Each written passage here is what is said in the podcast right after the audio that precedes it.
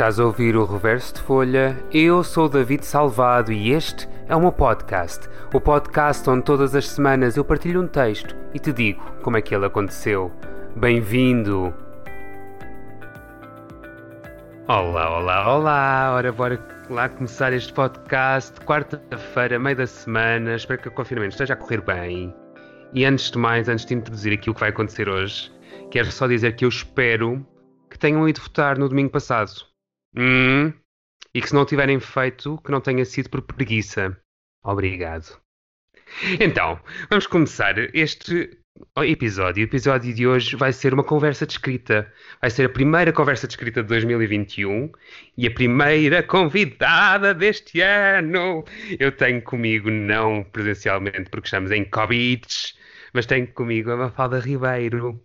A Mafalda que é que eu posso dizer da Mafalda? A Mafalda é autora, é oradora motivacional, é uma lutadora pela acessibilidade e é um furacão de vida de 97 centímetros, certo, Mafalda? És tu que dizes. Não, eu queria saber se te, tirei, se te roubei centímetros. Olá, olá, olha, vou dizer, não, vou, não fui votar no domingo. Porque uh, estás tanto. Há dois domingos. Pumba, eu também. eu sou uma só adiantada, então uh, fui votar em mobilidade, eu super móvel, uh, fui votar em mobilidade para ter a certeza que de facto teria assim o meu, o meu direito de voto com sol, porque o domingo passado não teve assim muito sol. Obrigada pelo convite. Era isso que eu ia dizer, obrigado por teres aceito esta, este convite sem saberes muito bem o que é que vinhas. É que isto foi tudo uma coisa Basta-me, só para explicar às pessoas lá em casa, que nós estamos em confinamento, estamos a fazer isto digitalmente. Uh, isto é um podcast, mas nós estamos a ver-nos. Sim. Portanto, uma pessoa que me entrevista com uma sweatshirt a dizer a Bela e o Monstro. foi assim que nós nos conhecemos, no gelo. Uh, quando, quando eu fui ver a tua peça, em 2000 e troca ao passo. Um, é pronto, logo por si é inspirador, porque precisamos todos de um bocadinho disso né, na nossa vida. Portanto, não interessa para o que é que vem, já, é. já, já, estou entusiasmada. E tu gostas muito de falar, eu gosto muito de falar, portanto está ótimo. E tu tens muita coisa interessante para dizer. Vamos ver, ouve. Então, olha, antes de começarmos, diz-me uma coisa. Eu sei que estudaste jornalismo, uhum. mas que não te identificas como jornalista, apesar de ser, da escrita estar ligada à tua vida. Queres-me contar quem é a Mafalda? Eu acho que isto também explica um bocadinho, que, lá está, esta, este modo explica um bocadinho quem eu sou. Um, às vezes as pessoas têm, é, é, super importante nós termos sonhos, ambições uh, e sermos obstinados na procura da nossa profissão, ou, porque começamos a descobrir, uns mais cedo do que outros, vocação para umas coisas, talentos, dons, pronto, ou há aqueles que acham que não são bons em nada, ou são bons em um bocadinho de tudo e se sentem que têm que ser excelentes numa coisa para de forma objetiva encontrarem a sua profissão. No meu caso, o que acontece às vezes é que quando nós, de facto, traçamos objetivos e somos muito planeados e alguma coisa corre fora desse caminho, uh, isso pode nos tornar pessoas frustradas, uh, pode nos tornar pessoas amarguradas, porque às vezes não há o timing, ou porque aquela porta não, não se abriu, porque nós queríamos muito ser alguma coisa e, e aquilo não aconteceu. E eu acho que na minha vida, no que concerne à, à profissão e àquilo que eu podia fazer profissionalmente, muito cedo eu percebi quais eram os meus dons e talentos, de facto, para comunicar, um, para escrever, uh, para me expressar, um, mas eu também senti que eu tinha que estar muito aberta Uh, isto também vem ao encontro daquilo que eu acho que é a minha maneira de estar na vida, que é, ok, eu tenho um objetivo, mas é importante nós não termos uma, umas palas nos olhos, como costuma dizer. Sim. Portanto, ter um leque de possibilidades abertas para deixar que a vida me surpreenda. E foi o que aconteceu. eu sinto que às vezes para mim me fazia uma imensa confusão aquelas pessoas que iam para um curso e depois tipo chegavam uh, e depois abandonavam o curso porque afinal não era aquilo que queriam e escolhiam outro curso Nada contra, um, mas eu sentia que uh, eu tinha que ir com as coisas até ao fim, ou pelo menos Sim. perceber uh, porque é que eu estava ali. E o que aconteceu foi que eu tive que tirar o curso de jornalismo, uh, e não foi Ciências da Comunicação, foi mesmo jornalismo, um, na Escola Superior de Comunicação Social, para perceber mais tarde que eu não queria ser jornalista. Eu, se nunca tivesse tirado o curso, nunca percebia uh, Exato. exercer o tal jornalismo puro e duro, pelo menos na forma como eu ainda o vejo, como eu utopicamente acredito que o jornalismo pode ser uh, quase uma questão de missão. Uh, porquê? Não Também porque, acredito nisso.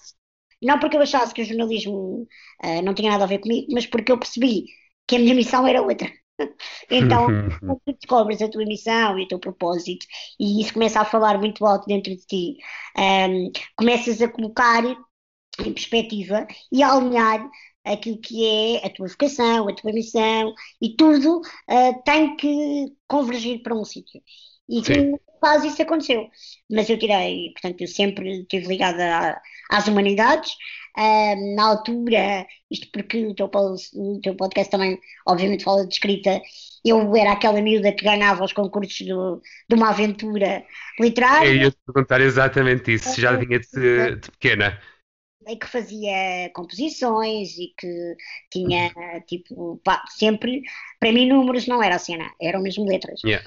Portanto, eu tipo, fiz humanidades, fui logo desde muito cedo também, estava no, mas, mas uh, era uma coisa estranha, porque, ou seja, eu tinha jeito para escrever, uh, ficção, não é? Porque as composições e uh, aquelas coisas todas, mas um, ehm, nunca me deu para dizer o que é ser escritora. Sim. Ou seja, eu fazia aquelas coisas só eu por hobby, mas a minha cena sempre era o jornalismo.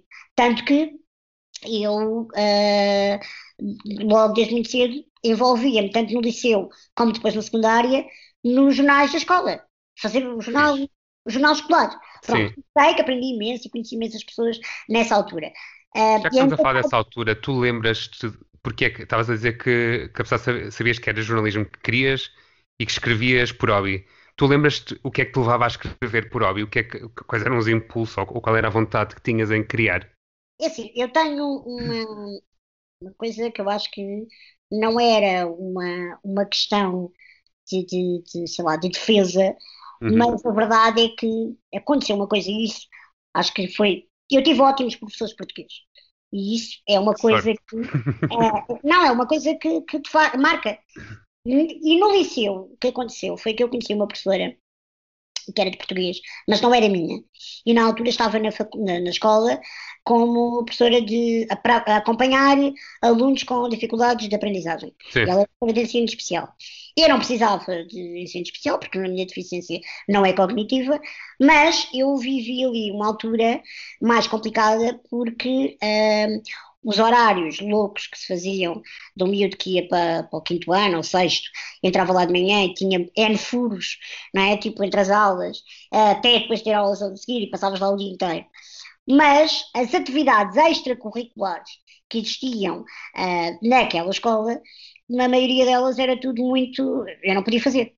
E eu uhum. adorava ir para a biblioteca. E a professora começou, ou seja, não era a minha professora, não tinha que fazer nenhuma atividade comigo, e começou a, a picar-me, a mostrar-me os regulamentos dos, dos, dos desses concursos, concursos. a mostrar-me. Eu adorava ler, eu era mesmo, e ainda hoje sou, mas naquela altura era uma leitura compulsiva. Eu comia livros. Uhum. E, e, isso Atenção, que há muitos miúdos que nessa altura faz, usam isso quase como uma forma de descolarem, de se relacionarem com os outros. Não, Sim. Eu conseguia de uma forma muito, não sei lá como, muito equilibrada, continuava a estar no recreio, a estar com os meus amigos, a, a conversar, mas depois uh, tinha muito esta coisa de, para mim, uh, o sítio que eu me sentia melhor era a biblioteca. Mas também eu acho que era normal, porque eu não ia para o campo jogar a bola, não ia yeah corda, não ia andar. Pronto. E, e mesmo na biblioteca, apesar de estar a ler ou fazer jogos ou o que é que seja, também estava acompanhada. E estavam sempre a mandar calar, tipo, estamos a ler. E eu blá, blá, blá, Tu falas pouco, não é? Claro. Então, essa professora, nós ainda hoje contactamos um, a professora Isabel Pereira, foi muito importante. Lá está, as pessoas às vezes são aquele clique, né? E ela foi uma influenciadora nota uh, nessa altura. Só que não sei porque eu achava sempre. Quer dizer, deixa, deixa-te ouvir houve aqui um corte de, de ligação. Ok. Naquela altura? Naquela altura eu nunca senti que a escrita era uma profissão, estás a ah, perceber? Ah, sim, Ou sim. seja, uh, eu via as grandes escritoras, para mim, naquela altura grandes escritores era a Isabel, uh, uh, Maria Alberta Menezes, era um, todos os escritores juvenis, né, que tinham grandes livros e sequelas de uma aventura para cima e coisas assim. Mas o que eu acho engraçado é que naquela altura eu sentia que aquilo era giro, era um hobby, mas a minha cena era jornalismo.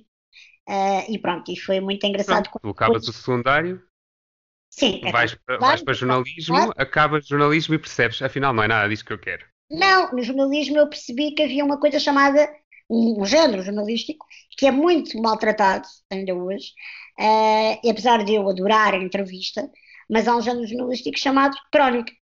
Sim. A crónica é exatamente o equilíbrio entre o jornalismo e a literatura. Uh, e então acho que foi isso que eu percebi, peraí, uh, não, se calhar o que eu quero é ser cronista, não é? Exato. E pronto, e fui começar a escrever coisas em imprensa, mas exerci na imprensa regional durante um tempo. Depois coincidiu logo com a minha entrada na Valor Sul, eu tive a fazer comunicação numa empresa uh, de ambiente, do mais corporativo que tu possas imaginar. Por isso é engraçado, eu falava há pouco desta questão da frustração que é, eu sempre fui muito grata às oportunidades que a vida me dava. E podia não ser aquilo que eu achava que era aquilo que eu queria ser quando fosse grande, aspas, mas era uh, uma coisa que eu sentia, não, o que é que eu posso tirar de benefício para a minha vida e para a vida sim, Sim, sim. Tiras aprendizagens de tudo o que te vem na vida. Sim, eu abraçava muito essas oportunidades, não como, um, como matar do vazio de uma frustração, uh, mas exatamente como, bora lá ver o que é que isto é muito à descoberta. E essa perspectiva também, se calhar, é de jornalismo, porque o jornalismo é alguém curioso, que está sempre sim. a procura e, e, pronto. E sim, sou muito cusca, é verdade. Um, hoje em dia, o meu melhor amigo é o polígrafo, porque tudo o que é as fake news passa a vir a, a confirmar se aquilo que eu vi é mesmo verdade. É, um bocado, um bocado obsessivo, assim. Mas um, o que acontece é que, nessa altura, eu, depois, ao estar a fazer comunicação, foi quando saiu o meu livro, uh, e quando eu percebi que havia muito mais para a Mafalda dar enquanto propósito, e isso eu não podia ser imparcial. Eu tinha que ser combinativa, não é? Um, uh, a defesa pela igualdade de oportunidades, o facto de eu ser uma pessoa portadora uh, de deficiência, quer dizer, toda a questão, uh, todas as causas que eu abraço, implicariam sempre a voz da Mafalda. E um jornalista não pode ter voz. Claro. É pura e simplesmente um canal. E, portanto, para mim foi muito claro. Uh, em 2011 eu despedi-me e quando toda a gente estava a ser super, a, a, fazer o caminho, todos os meus colegas jornalistas que fizeram, ficaram não sei quantos anos em regime precário que perto dos 30 estavam a estabilizar, eu fiz exatamente ao contrário. Eu aos 22 estava efetiva na empresa, fiz 8 anos corporativos e depois quando estava toda a gente estável eu mandei um pontapé naquilo tudo e disse o que eu quero é ser freelancer. Uh, e é onde eu estou até hoje e não me arrependo. E não te arrependes nada. Então tu saíste e já com, com livros teus feitos? Uh, eu tenho um livro publicado, mas sempre escrevi na imprensa e no digital e, e depois muito cedo foi, aliás, quando saí já fazia o que eu não sabia uh, que era no fundo o public speaker de hoje. Uh, porque como eu tinha. Era aí que eu queria chegar. Uh, como, eu não, como eu tinha um livro, né? o meu livro chama-se Mafaldices Crónicas sobre Rodas, e é um livro que. Com quatro edições, segundo o que fui buscar. Quatro edições. Uh, e falava exatamente de, destas questões todas, da acessibilidade, das crónicas do dia a dia, das minhas histórias, uh, do preconceito, de, destas questões todas. Não só das minhas, mas das histórias das pessoas com quem eu me cruzava. E o que acontece é que naquela altura foi muito interessante perceber que um, eu, eu, primeiro, era aquela coisa que ainda hoje os escritores fazem, né? apesar de não ser ficção, que era ir às escolas falar do livro.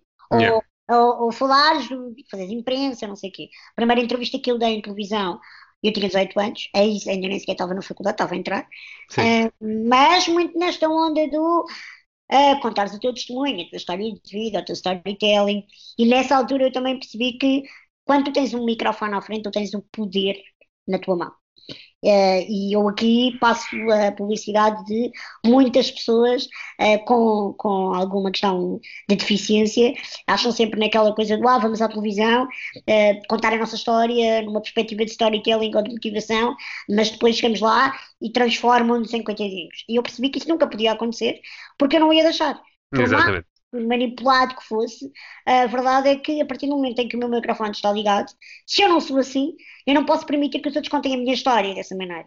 E a única maneira que eu tenho de me salvaguardarem que os outros não contem a minha história assim é eu contá-la na primeira pessoa. Então, Agarras acho... o microfone tu e contas. Exatamente. Um, pronto, depois, nessa altura, uh, de facto, eu já uh, falava em público, mas eu continuava a achar, lá está, também era um hobby, era giro, porque eu ia falar do livro. Uh, depois os meus colegas, uh, imagina, amigos meus mais velhos que tinham filhos ou sobrinhos, pediam, ah, uma falda pode ir falar à, à minha escola. E isso ia acontecendo, e depois percebi que já tinha passado muito para lá do livro, um, e depois, de facto, veio, porque a partir do momento em que nós estamos em plena troika, em Portugal, ainda somos do, somos do tempo disso, né? Agora, estamos, agora a seguir vamos viver outra. Mas nessa altura, o que aconteceu foi que as empresas começaram a abrir-se muito mais a esta questão americana do Yes I Can. É? E, e muito nesta perspectiva de trazer exemplos de pessoas reais.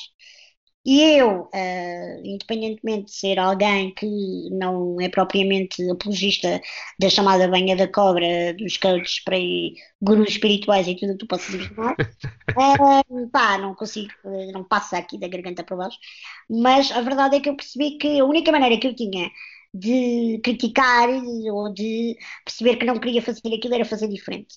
Yeah. E portanto é isso que eu tenho tentado fazer nos últimos anos uh, e tem corrido muito bem e agora estamos em modo digital, portanto o meu uma, uma falda Ribeiro Sorrir sobre Rodas, que é o nome do meu projeto itinerante, é Sorrir sobre Rodas através do Zoom, né? Mesma coisa. Então, já percebi, acho que quem está desse lado já percebeu também mais ou menos o que é Mafalda e quem é Mafalda e o que é que a defende, o que é que a defende, não, o que é que ela defende. Vamos começar então a desvendar o que é que é o texto que nos vais trazer. Diz-me, sem revelar logo tudo, vamos por partes. Tu lembras-te onde é que ele surgiu? Ou seja, qual foi o impulso inicial que te fez querer escrever este livro, este livro, este texto? Uh, Deixa-me só dizer que este texto foi escrito em 2016 e quando tu me pediste um texto para partilhar e para ler e para falar sobre ele, deu-me. Uh, já, já não o lia há muito tempo e deu-me muita vontade. Uh, e fez-me lembrar uma série de coisas, foi muito bom. Uh, este texto existe online, publicado, porque é uma crónica no tempo em que eu fazia opinião para a revista Visão, uhum. para o portal digital, portanto para online.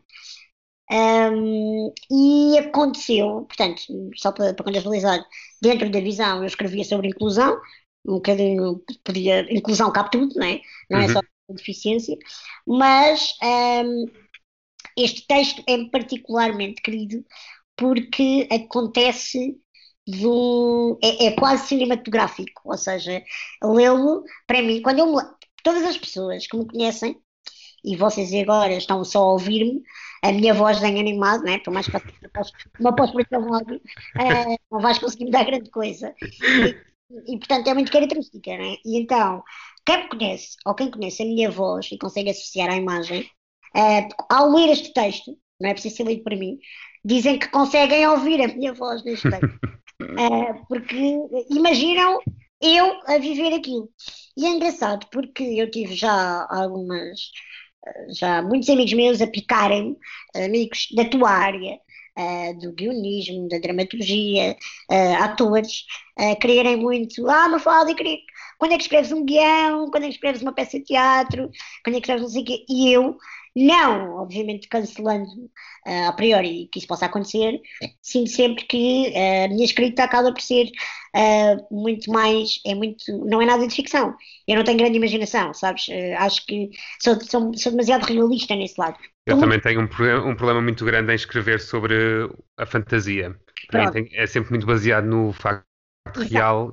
Mas dentro disto, uh, quando tu constróis um personagem, né? quando tu o descreves, não é como os maias, uh, não, mas preferia na boa os maias, da maneira que eu gosto de falar, descrever nunca experimentei, talvez, quando eu não mas a verdade é que eu gosto de pensar neste texto, porque uh, é quase como se eu fechasse os olhos e conseguisse ver aquilo tudo outra vez, porque é uma coisa que se passou comigo, é uma analogia a uma, a uma coisa que eu vivi, mas que todas as mulheres podem se identificar comigo. Este texto fala muito de autoestima, um, que é uma coisa complicada de gerir uh, na, na, mulher hoje em dia, nos homens também, mas fala-se muito mais disto, a questão do body shaming e de uma série de, de questões.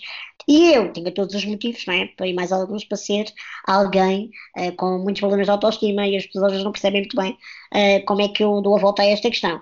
Porque eu estou numa cadeira de rodas, porque tenho 37 anos com 97 centímetros, porque tenho muitas deformações ósseas, uh, portanto, há muita.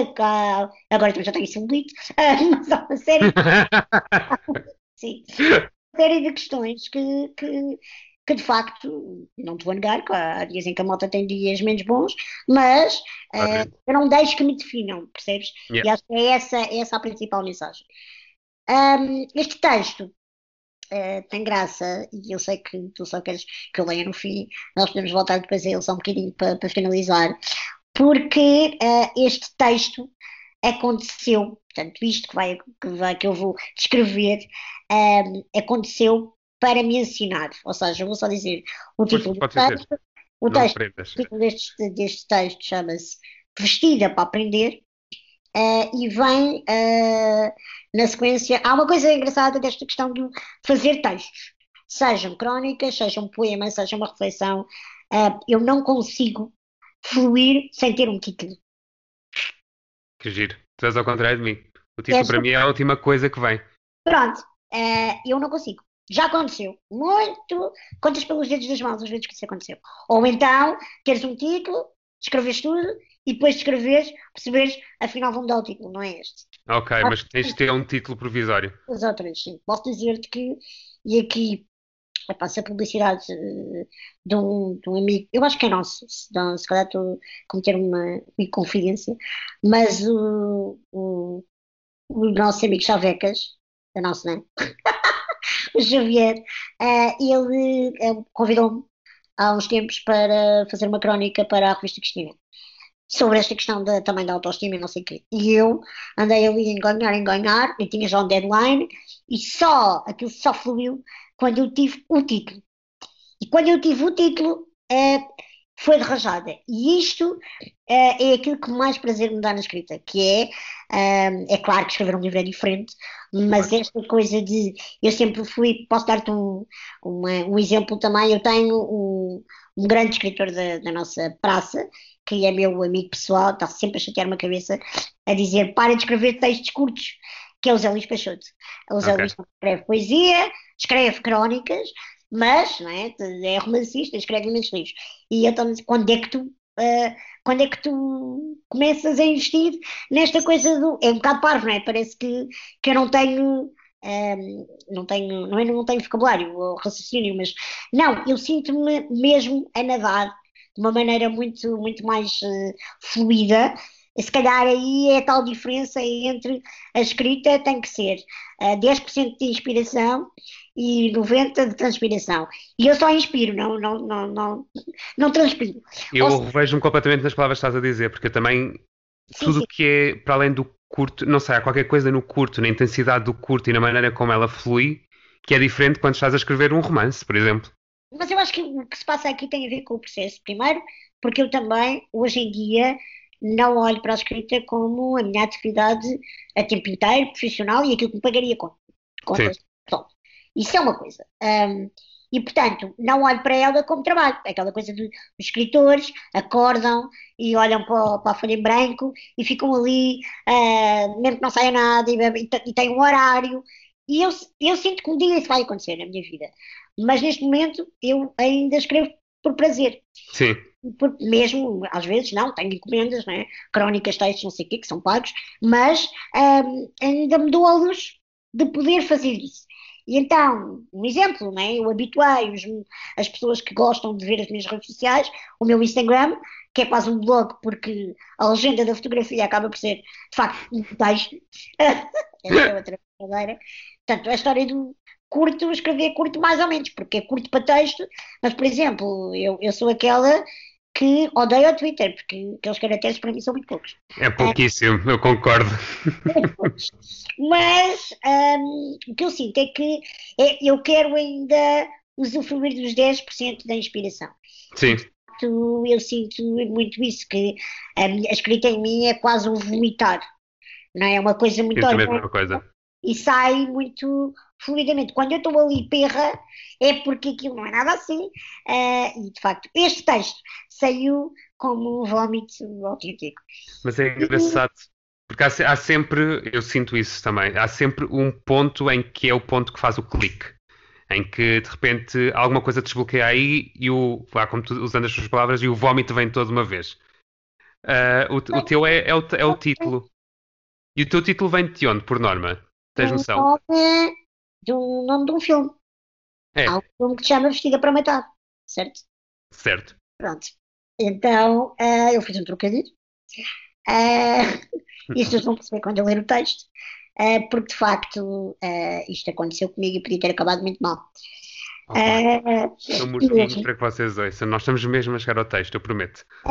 mas o que aconteceu foi que eu não matei ninguém, mas eu aprendi muito acerca de mim, das minhas limitações, do, das minhas imperfeições uh, e também de lidares com o inusitado uh, que tem a ver com esta coisa do vestir o vestido. Sim. Depois consegui despir sozinha.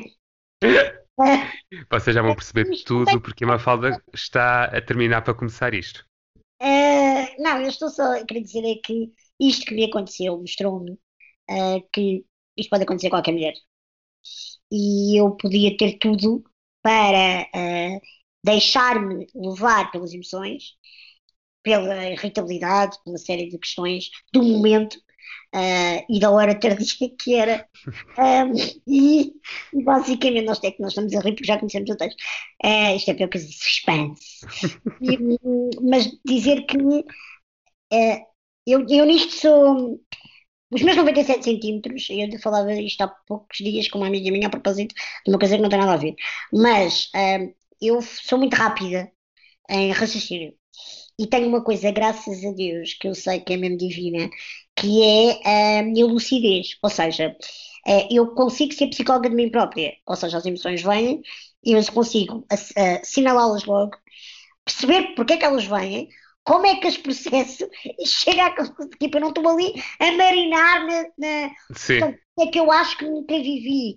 Um, tive, se calhar, tive muitas vezes perto de entrar em alguns processos que, epá, que como um mortal chama de depressão e portanto uhum. tem ajuda, mas eu, eu a mesmo, assim como eu sou concentrada, sabes, na minha embalagem, há a sério, é uma coisa, é tipo, é como se tu fizesse um cocktail emocional. Eu Sim. sou altamente sensitiva, intuitiva, uh, emocional, tudo o que tu possas imaginar.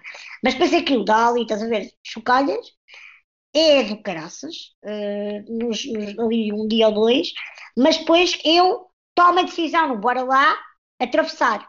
Yeah. E, e quando atravessas, percebes muitas coisas sobre ti, e este texto, que depois no final, ou seja, podia ser o início de um processo depressivo e acaba comigo às gargalhadas.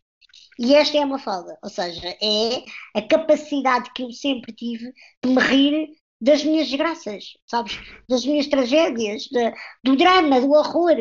Um, e eu acho que faz muita falta isto a todos nós, à sociedade. Uhum. Um bocadinho aquela brincadeira de uh, pá, eu não deixo que ninguém goze comigo, porque antes já estou eu a gozar com, com, com, não é comigo, mas com a situação. Ou podes rir-te comigo, podes rir-te para mim, mas não te deixes rir-te de mim, sabes? Yeah. Sim, sim são coisas muito diferentes. E pronto, eu acho que este texto vai uh, cair que nem uma luva ou sentar que nem uma luva. Eu acho que, está, que já fizeste toda a preparativa e o suspense para, para começares. Então pronto, vamos a isso? Quando quiseres, acho que vocês já estão prontíssimos para ouvir a Mafalda. Eu acho, acho não tenho a certeza que são divertido tanto quanto eu quando o li a primeira vez. Okay. Aproveitem. Vestida para aprender, estamos em 2016. Não dói há mais de um mês.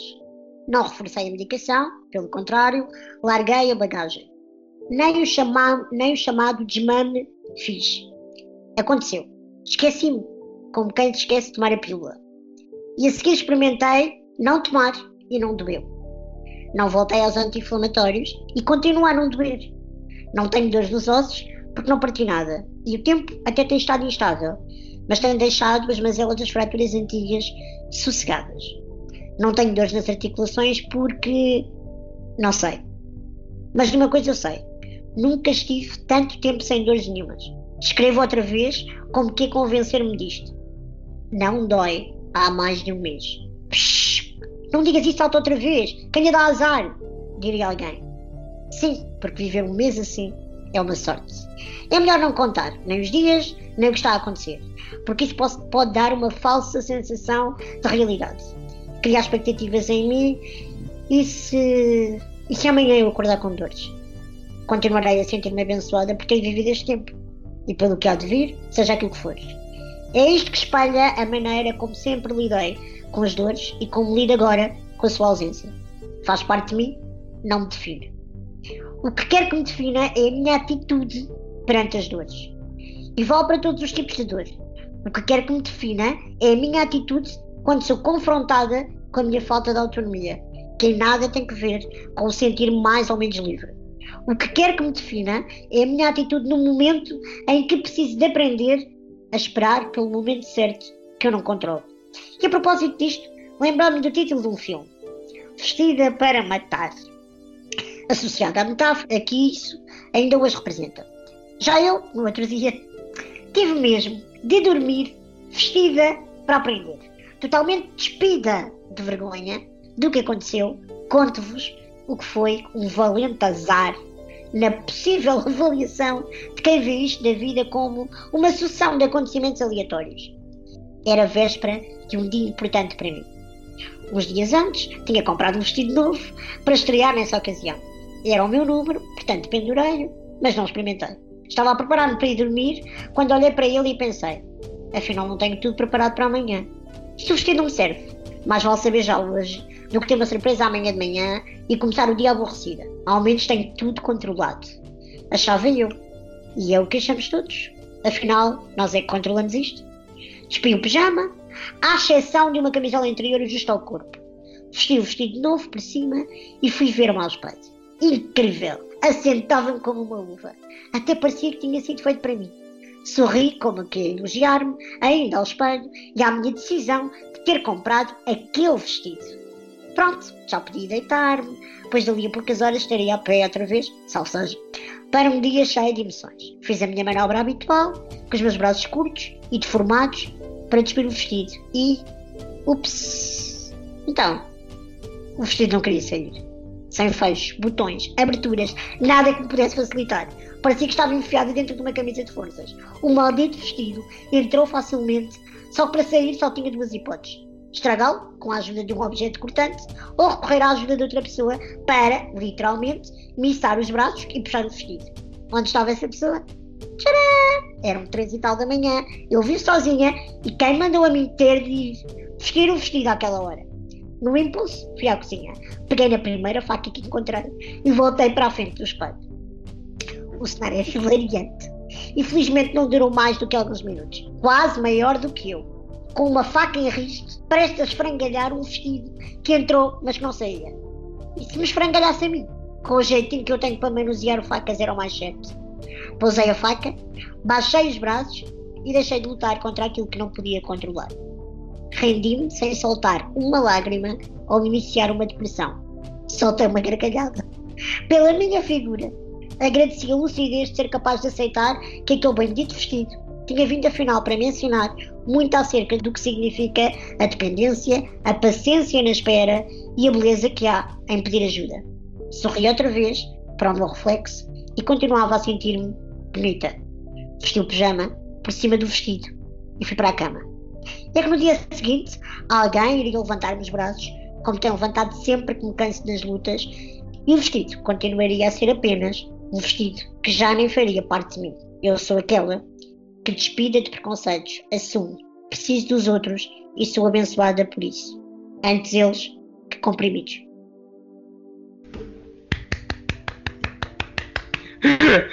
Ai, eu gostei tanto e gostei ainda mais de te ouvir a lê-lo.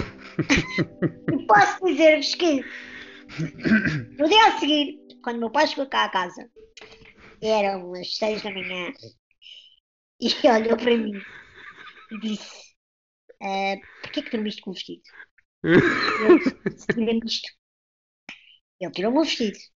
E de facto o vestido não estava suado, não é? Porque eu uh, tinha dormido com, eu tinha uma camisola uh, interior por baixo. Então eu tirei o vestido, tirei a camisola interior, fui tomar banho e a seguir vesti o vestido outra vez.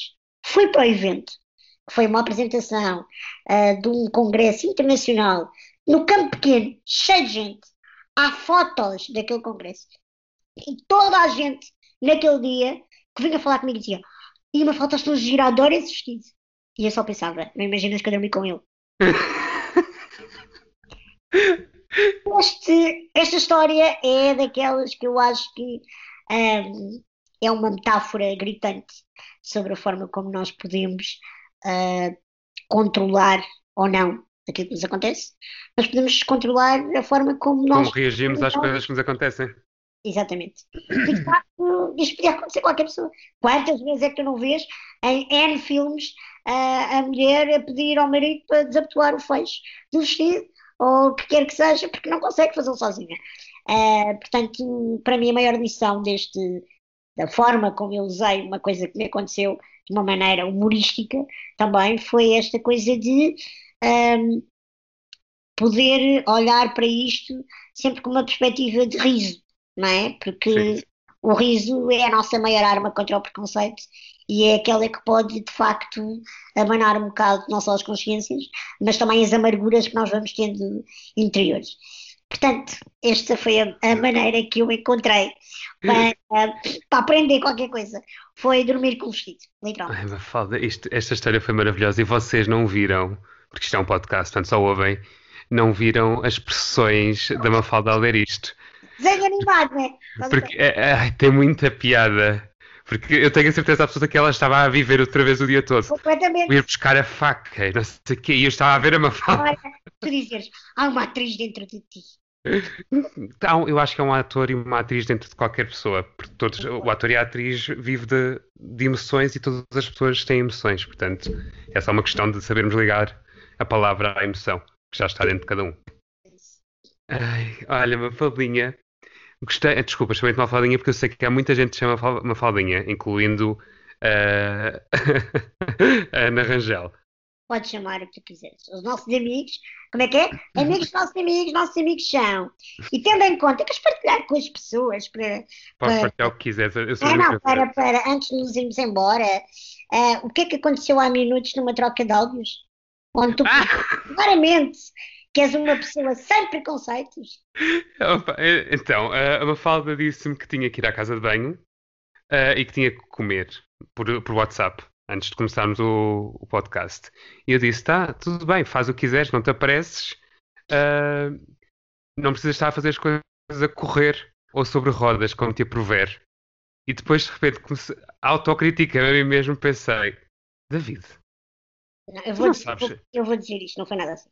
Foi, muito mais, foi muito mais assustador. E ele, tipo, ele estava mesmo na boa e disse isto. Uh, pronto, olha, podes, não preocupes, eu tenho tempo, não preciso fazer as coisas a correr, não, não estejas a correr. E automaticamente pensou, ah, o que é que eu fui dizer? E começou, desculpa, desculpa. Começou a rir-se. E eu pensei, isto é a prova que já estás no espírito, me falta receber. É mesmo isto. Mas é isso, porque Pronto, agora não vamos. Este, este tema era um tema que dava para outro podcast inteiro. Uh, mas é isso, tipo, as pessoas são pessoas independentemente de, de se têm mais uh, deficiências ou menos deficiências diagnosticadas. Tu disseste uma coisa há pouco e eu gostei muito, que toda a gente é deficiente. É isso. Uns mais e outros, e outros diagnosticados legalmente e outros não. Só uma coisa, se alguém quiser te seguir, buscar saber mais de ti, onde é que te encontra? Então, no, no Facebook, eu sou uma falta de Ribeiro Sorreiro sobre rodas, o tal meu projeto que está agora, não, não, não tenho atualizado muito, porque de facto uh, não há uh, eventos e questões mais de palestras presenciais, mas vai acontecendo coisas online. Mas as tais reflexões que eu falava, onde eu uh, de facto partilho muito daquilo que eu penso, das minhas convicções, dos meus sentimentos, é, é, na minha conta de Instagram, que é Mafi Mary, uh, mas para escreverem uma falta Ribeiro vão lá ter. E que depois automaticamente é duplicado para, para o Facebook também, com o meu nome. E há uma coisa que eu vou aproveitar que este podcast é acerca da escrita que é um exercício que eu fiz, comecei a fazer com uma amiga na, na altura da quarentena, e que é uma conta no Instagram, mas que é muito giro. Primeiro para vocês seguirem e depois para vocês, se quiserem, aquela coisa do normalmente dizes, não faças isto em casa, mas aqui é, podes fazer isto em casa. Uh, mas que é pessoas que às vezes dizem, ah, eu gosto de escrever, mas às vezes não sei sobre o que escrever. Sim. Como é que começa, ou tipo aquela coisa do pronto, isto é um exercício que se faz muito na escrita criativa, eu já fiz algumas formações e, e e fiz uma certificação em storytelling. Uh, e, e isto ajudou-me e é muito engraçado. Então é o quê? A página do Instagram chama-se uh, Quarentices, um bocadinho naquela ótica do, da, da quarentice e ao mesmo tempo do meu Mafaldices, não é? Uh, pronto, isto escrito é quarente.ices, mas se escreveres quarentices com dois S, uh, vais encontrar no Instagram só. E portanto, é uma página que eu tenho com uma amiga e, e todos os dias a ideia é fazer isto.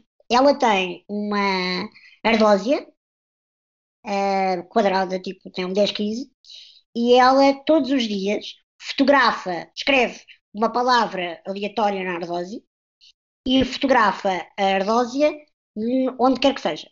Normalmente, o sítio que ela fotografa, na cabeça dela, ela cria uma associação com a palavra.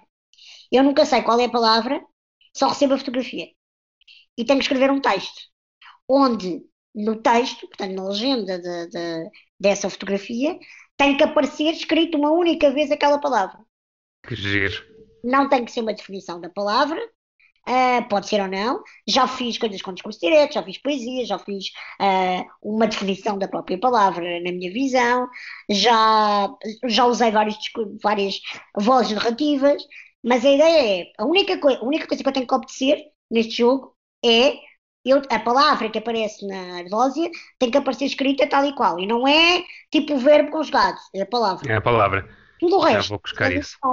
Pá, é muito giro. Primeiro dá-te aquela obrigatoriedade da disciplina. Portanto, vão lá, aumentem os followers, partilhem e se quiserem fazer com alguém, é giro para ver esta dependência, porque, porque às vezes Uh, não, eu já sei quando ela escolhe a palavra e o sítio, uh, porque também desconhecemos o que é que ela está a pensar, ou ela faz a achar que depois o meu texto vai, vai já em direção a alguma coisa. Uma coisa completamente diferente, o que é muito giro. Uh, portanto, para quem gosta destas coisas, dos exercícios de escrita criativa e de perceberem, ou também de, olha, de fazer uma coisa diferente na, no confinamento. por exemplo, há coisas muito giras, do tipo, todos os dias escrever ou escrever sobre um objeto que tens em casa. Fotografa. Yeah. Uh, que é aquela coisa, lá estou em casa, não tenho nada para fazer. Man, a casa Há sempre coisas. coisas para fazer. Então acho que, pronto, fica aqui duas, duas ideias. Vão uh, buscar a falda nas redes sociais porque ela é muito engraçada. Obrigada. Nos stories dela também ela é muito engraçada. Vale a pena. Ela é toda uma mulher de vida. Uh, e estava a pensar se me queria dizer mais alguma coisa, mas penso que não. Olha, mas... se uma personagem. Tenho uma pergunta para ti. Diz-me. Não quero ninguém te faz perguntas, faço eu. Não. Um, se eu fosse uma personagem da Bela e Monstro, qual seria? Olha que boa pergunta. É? Uh, e a primeira que, que me veio. Uh! A primeira que me veio automaticamente era, é o Bull. Porque eu acho a personagem do Bull muito, muito, muito caricata, muito parva mas sempre com a senhora de, de sabedoria, porque é ela depois que, que, que gera. É que eu sou uma pessoa tão bem resolvida com a minha autoestima que não vou pensar no bullying e na sua fisionomia. Ah! Não me estás a chamar gorda nem nada. Não. Pensa que é, que é uma coisa que está quente, que tem uma coisa é, de quente é, dentro. Só por causa disso vou não sozinha tua honra. eu também adoro muito, é verdade. Obrigado por vocês estarem desse lado. Já sabem, se quiserem seguir a Mafalda, é andar para trás no podcast saber onde é que, onde é que ela está. Para se quiserem fazer alguma pergunta, sugestão ou curiosidade de quem é que está no outro lado do podcast, podem encontrar-me em David Salvato, tudo junto uma palavra só no Instagram. De resto, despeço-me de vocês até à próxima semana. Despeçam-se da Mafalda virtualmente. Bye bye. Um beijinho muito grande. Obrigado por ter estado aqui mais uma vez e nós ouvimos-nos na próxima semana. Até já!